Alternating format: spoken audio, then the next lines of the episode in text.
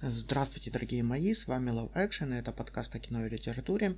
И начнем мы сегодня с фильма «Северный ветер», фильм э, Рената Литвиновой. В своем дебюте э, «Богиня, как я полюбила» э, следователь Фаина в кетамическом трипе уходит в потусторонний мир, чтобы допросить мертвецов. И Литвинова в этом фильме создает мир, который отчасти продолжается в «Северном ветре». Э, какой-то клан неспящих вторгается в сны простых людей. И Фаина умирает в финале, но, как вы видите, она попадает в пространство 13 часа, где можно скрыться от самой смерти. Еще один важный образ э, стюардессы Фани э, взят из фильма «Небо, самолет, девушка». Ужасный на самом деле фильм. Э, нет, там есть э, несколько очень красивых кадров с Литвиновой, буквально самое начало, где камера наслаждается небесной фактурой, уверенно странной, длинноногой э, стюардессы. И, и это что-то из разряда тарантиновской влюбленности в Марго Робби. Э, но проблема в том, что это ремейк фильма 68 года еще раз про любовь э, с Дорониной. Ну и вы понимаете, затащить такое сравнение, такую планку э, дано не всякому титану, и чудесные кадры не спасают. Но образ остался и успешно эмигрировал в 13 час саму Фани играет э, дочь Литвиновой. А если учесть, что Литвинова ориентировалась на Доронину, э, а Фаина, э, чтобы попасть в пространство Северного Ветра, проходит через зеркало, э, то перед нами множественные отражения, которыми, если уж на то пошло, откровенно наслаждается в акте механистической любви главная героиня. Лежа в ванной, э, перед странной махиной из зеркал, кукол и рычагов, э, Рената кончает под взглядом своего секретаря секретаря, э, подглядывающего из коридора в окошко, за которым, конечно, подглядываем мы из зрительного зала. Еще одна ассоциация, которая не может не выстрелить, по-моему, это э, Фанни и Александр. Тот же Новый год, увядающее поместье, семейная сага, театральный режиссер, а Северный ветер уже давно и успешно идет на, посбо- на подмозгах МХТ и наслаждающийся э, своими куклами мастер. Почему этого упорно не замечают остальные критики, я не знаю. Э, опять же, у Бергмана э, в фильме есть образ э, ангела Исмаэля, э, что несколько перекликается с небесной девушкой девушкой Фани. Впрочем, не знаю, сама Литвинова о Бергмане никогда не вспоминала, и, возможно, меня здесь уносит по древу. Хотя я бы еще и с удовольствием э, вспомнил бы Бюнюэлевского ангела-истребителя, э, где также особую роль играет исходящий смрад от жителей роскошного особняка. Но не буду испытывать терпения э, слушателей и обратимся к сюжету. Э, сын Маргариты, э, Бенедикт, э, намерен жениться на девушке Фани. Она очаровательна и нравится всем в семье, но нелепая трагедия обрывает мечту. Ангел любви лишь на время опускается в мир ветра. И Бенедикт берет в жены сестру Фани, Фаину. Э, ведь они похожи, да и клану нужны наследники. Эта женитьба была ошибкой. Ужасная женщина, что она с нами сделала, скажет Маргарита после того, как задушит ее. И, кстати, эта сцена одна из самых э, главных разочарований в фильме, потому что как только Маргарита начинает интригу против Фаины, против Фаины, то уже понятно, чем это все кончится. И э, тут же сразу же вспоминается э, сцена из трех, историй, э, из трех историй Муратовой. Э, там есть эпизод, когда Литвинова душит чулком тетку в подъезде. Э, очень красивая сцена, чем-то э, напоминает удушение шерифа и стариков здесь не место. Одно из редких кинематографических удовольствий. И я, конечно же, ждал повторения этой сцены, но, увы и ах, в одну реку дважды не войти. И так э, без любви э, рушится гармония в семье, а рушится и мир вокруг, гниют поля, тлеют богатства в сундуках, везде идет война, гибнут люди. Э, но герои, все они однолюбы, и все они ждут стука в дверь, звонка, сообщения. Не знаю какого сообщения, что власть без любви это деньги на северный ветер, или страна вечного Нового года, из которой улетает ангел, превращается в пространство одинокой женщины в русских сказках такой персонаж между мирами это Баба Яга, э, хотя тут э, не совсем между, и в финале туда все-таки спускаются.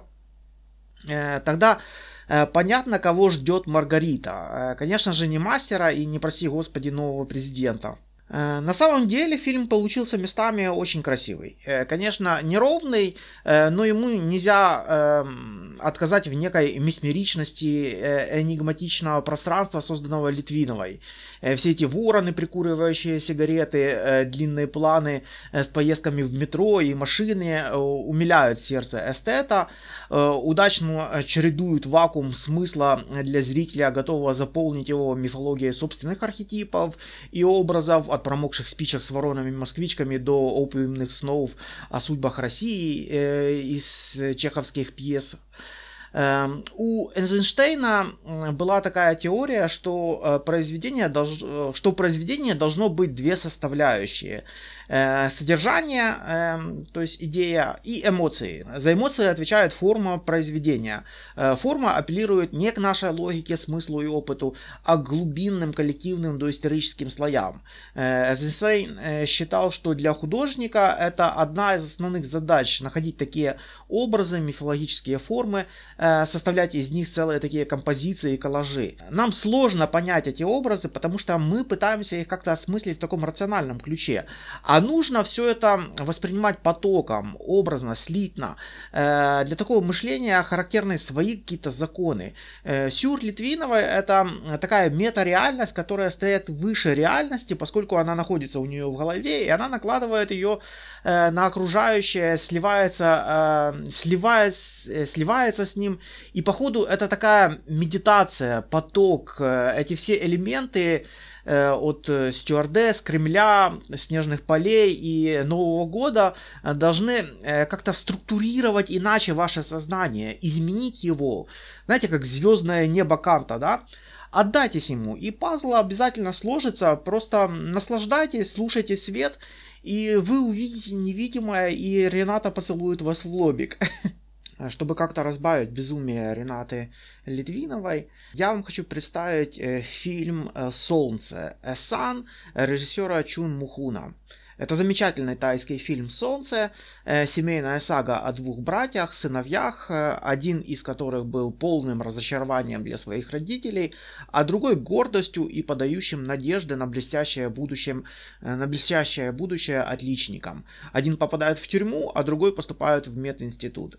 Э, замечательное в этом фильме то, как он сделан. Сначала происходят события, а потом мы уже разбираемся в их причинах. То есть с первых кадров режиссер наш ошеломляет кровавой дракой с отрубленной рукой в супе, а затем уже мы, как и родители А Чо, сталкиваемся э, с ее последствиями. Суд, тюрьма, семейные ссоры, финансовые тяжбы, компенсации и прочее. Такая манера повествования оставляет э, некоторые сюжетные линии оборванными. Например, мы так и никогда не узнаем, из-за чего произошла эта драка.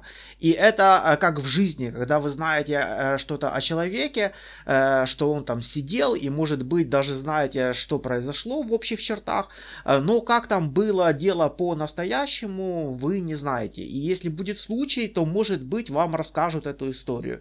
Но на самом деле не в этом суть. Вам важно, э, как реагируют родители, э, как развиваются э, отношения, как, его, как развиваются его отношения с сокамерниками, найдет ли он работу, когда выйдет из тюрьмы и так далее. Даже моих познаний в английском хватает на артикль the sun, но режиссер настаивает на a sun. Не бывает абстрактного солнца, оно всегда одно и то же самое над головой, но так вышло, что для родителей сыновья были именно абстрактными образами плохих и хороших мальчиков, э, на которых вечно не хватало времени. Поэтому, э, когда один кончает самоубийством, э, то они не понимают, почему. Казалось, его доброты хватало на всех, но может так только казалось. Как было на самом деле, мы так и не узнаем. И не потому, что режиссер Чун Мухун выбрал такую замысловатую форму для развития сюжета, хотя, конечно, из-за этого. Но я имею в виду, что форму он выбрал намеренно, чтобы продемонстрировать метафору жизни, э, как дороги, э, по которой движется машина главного героя, отца инструктора вождения. Э, господин Чен э, в какой-то момент толкает э, пафосную речь о том, что жизнь не поле перейти. В переводе на тайский здесь это будет как «жизнь это дорога» и нужно придерживаться ПДД и выбирать правильные повороты. Я не знаю, как можно выбрать поворот без карты. Ну, понятно, что у нас есть какое-то общее представление о местности, и мы примерно понимаем, в каком направлении находится мединститут, а в каком мафиозный район. Но в том-то и дело, что это абстрактный образ карты с артиклем «э», э как абстрактный образ э, сыновей. А, а жизнь, люди, поступки, они очень конкретные и не сводятся к черно-белому кино. Еще одной проблемой, которую решает для себя режиссер, а с ним и мы с вами, можно ли изменить свое отношение или э, действительно жизнь это такая дорога, а ПДД накладывает свои, э, а ПДД накладывает на нас свой отпечаток. Допустим, ваш сын такой себе обочечник. Э, вы знаете, что это плохо, и осуждаете его. И осуждаете его настолько сильно, что даже отказываетесь его признать своим сыном. А, но, а если у вас э, больше ничего не остается? Ну, а бочечник он, ну хоть такой. А, но Чун Мухун э, нас тащит дальше в своем мысленном эксперименте и спрашивает, а вы сами готовы стать ради своего сына э, обочечником, то есть нарушить правила, э, совершить преступление? Конечно, он спорит не с нами, где мы простые зрители, а где Чун Мухун. Мухун замахивается на философию и, я так понимаю, конфуцианской школы э, Симагуана. Здесь я могу немного переврать, э, но, насколько я понял, из краткого описания Сэмэгуан э, придерживался такой себе, э, такого себе детерминизма, что у каждого человека есть набор предзаданных качеств. Это несколько напоминает недавний анимационный фильм Pixar «Душа», где в мире перед жизнью нерожденные души награждались характером, который определяет всю их дальнейшую жизнь. И если округлить, то это и есть то самое плохой, хороший сын. Один послушный и внимательный, другой дрочливый и непоседливый. Один в мединститут, другой в тюрьму. Чтобы вы не думали, что это я все выдумываю, в фильме есть анимационная вставка с историей о Сыме Гуане, э, который играл в прятки и нашел сам себя, э, прячущегося в кувшине. И точно так же в этом фильме мы постепенно, как и родители, открываем для себя образ э, своих героев, сыновей двух братьев. Но если отстраниться и взять во внимание, что мы все-таки смотрим фильм, в котором этот образ героев таки задан сценарием, монтажом, режиссером, э, то вопрос так и повисает в воздухе. Э, мы набор предзаданных от рождения качеств э, со своей дорожной картой жизни от роддома в мединститут, или это просто такое наше представление о жизни, а на самом деле это все гораздо, а на самом деле все гораздо сложнее. Как говорил герой фильма Коэнов «Серьезный человек», когда китаец пришел ему давать взятку и сильно возмущался, за что ему двойка, ведь он знает, что такое код Шрёдингера. Э, Кёрт Шрёдингера это анекдот, а жизнь это математика, если вот так вот по-крупному. Оно, конечно, два с половиной часа, но, во-первых, снято это очень достойно. Э, Все очень классно придумано, то есть режиссер замечательный, актеры тоже замечательные, хотя и кажутся первые 20 минут на одно лицо. И во-вторых, проклятые вопросы, как дым от папиросы, э, повисают в воздухе, и рано или поздно на них приходится отвечать, и если вы когда-то для себя ответили, то, возможно, самое время пересмотреть эти вопросы. Надеюсь только, что мои умствования не отбили у вас желание смотреть фильм. Фильм и правда замечательный. Это не Рената Литвинова. Он понравится абсолютно всем. Ну и чтобы снова как-то оттенить э, Ренату Литвинову, давайте э, вернемся к благородному безумию. И я вам представляю э, фильм книги Просперо. Э, это фильм э, Питера Гринуэя 1991 года. Э, меньше всего я хотел бы обозревать этот фильм, э, ну потому что это буря. Э, как и волшебная флейта или три апельсина, тут можно придумать что угодно. И как угодно трактовать. И версия Гринуэя не особо впечатляет, э, что нельзя сказать о самой постановки. Желательно, конечно, ознакомиться с шекспировской бурей, прежде чем э, смотреть Гринуэя. Э, впрочем, для ленивых краткое содержание. Морской шторм, э, попадает корабль с плывущими на его борту королем Неаполя Алонзо, его сыном Фердинандом, а также узурпатором Миланского трона э, Антонио и членами их свиты.